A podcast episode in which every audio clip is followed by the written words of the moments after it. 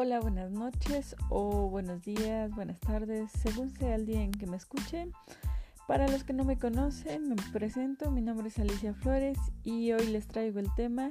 de educación en México desde el eje económico y familia mexicana, basándonos en la película Panzazo, siendo esta una crítica. Bueno, para empezar, hablamos que México ha sido un país que ha sido consciente o que hemos visto que tiene fuertes rezagos educativos. Eh, bajo este rubro notamos que no se le destina, bueno ya enteramente hablando, que el dinero que se les destina a este no es suficiente para mejorar todas las deficiencias que se hay dentro del sistema. Añadiendo a esto pues vemos en parte lo que es la corrupción, el ausentismo por parte de los alumnos, complementando con cierta apatía y eh, en el enfoque la falta de la preparación de tanto de los profesores, porque estos no están actualizados, no asisten a clases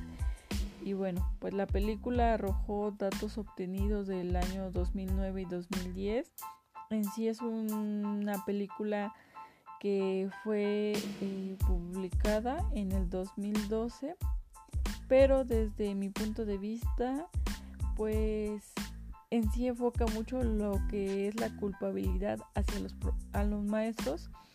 pues hace un llamado a más que nada a una acción política, pero no se menciona a una propuesta concretamente, ya que si bien se pide que para mejorar dicha situación se evalúe al docente en su momento, se tiene que reprimir este por el gobierno en la sociedad, porque su va a criterios y no a un nivel pedagógico, pues a veces la evaluación eh, a veces escuchamos que los docentes son evaluados, pero este examen no está relacionado con los contenidos que enseñan.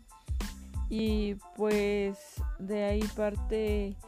de que algunos reprueben. Es solamente una parte porque hay otras cuestiones también de los profesores fantasmas, de los que no en dónde están, los que están recibiendo un pago y ni siquiera asisten a clases. Y pues para mí, en reflexión, estigmatiza mucho al profesor, hace énfasis en que eh, efectivamente en la responsabilidad el problema educativo recae sobre esto cuando toman en cuenta tanto otros actores y acciones que van a influenciar esto, lo que es la educación en México.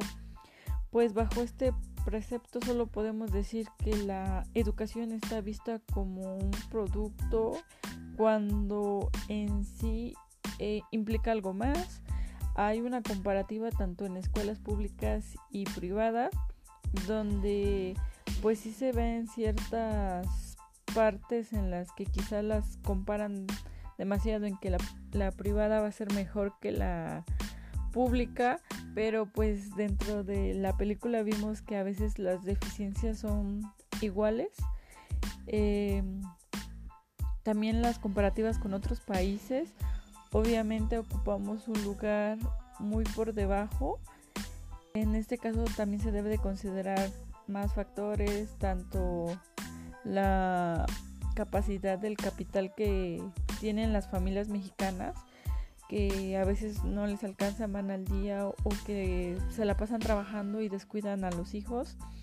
Y pues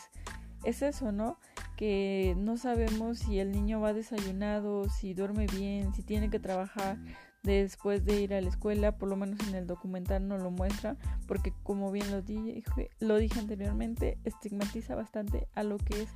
eh, el profesor.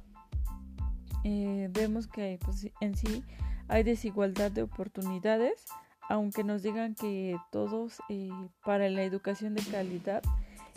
la merecemos, aún así no se considera todo lo que conlleva eso. Para mí, em,